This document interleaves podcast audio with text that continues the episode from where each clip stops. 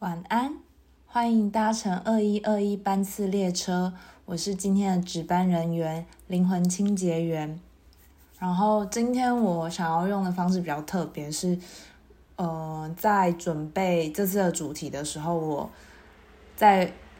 行走在路上的时候就很有感，然后我想要把就是周遭的环境音也录下来，很想要用这种方式再跟大家分享我。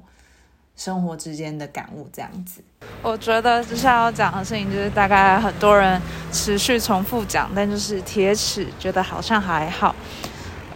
那大家都会说运动对身体很健康啊，要持续运动这件事情，一直我都把这件事情当屁。然后会想要讲这个话题的原因，纯粹是因为我一月的时候我玩滑板，从一个斜坡。直接往下冲，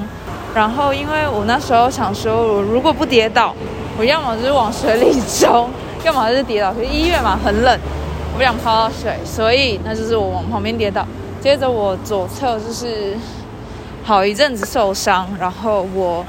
做瑜伽的时候，连基本的婴儿式，我在做跪姿的时候，我都会非常非常的痛，痛到我已经就是觉得哦。好，我觉得我就是好好休息吧，我也不要再做这些有的没有额外的其他运动这样子。接着我就放飞自我了一段时间，完全没运动，然后工作压力一样很大。接着我就四月迎来人生的超级大低潮，然后超级大低潮这这段期间有好有回来一阵子，状态有抓回来一阵子。可是再过一阵子的时候，他就是一直起起伏伏，起起伏伏，是直到八月底的时候开始觉得，嗯，那我就每天做一个拜日式 A B，我其他都不要求，只要做这件事情就好了。然后直到前天礼拜日的时候，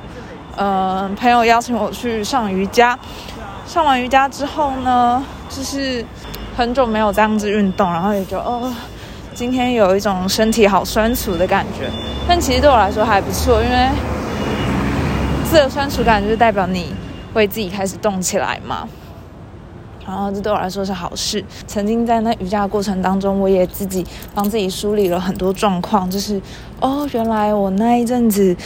就是情绪非常低潮的时候，是因为我没有运动，因为我没办法把这些东西排解出去，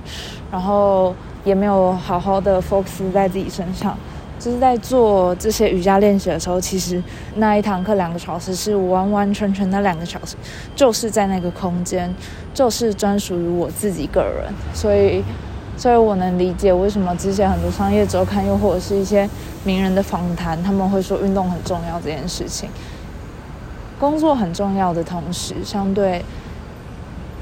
你自己也很重要。当你自己什么都没有的时候，那还会有其他东西。更重要吗？你已经不知道你是谁，你已经不知道你在为了什么事情在做的时候，其他东西还会重要吗？所以我觉得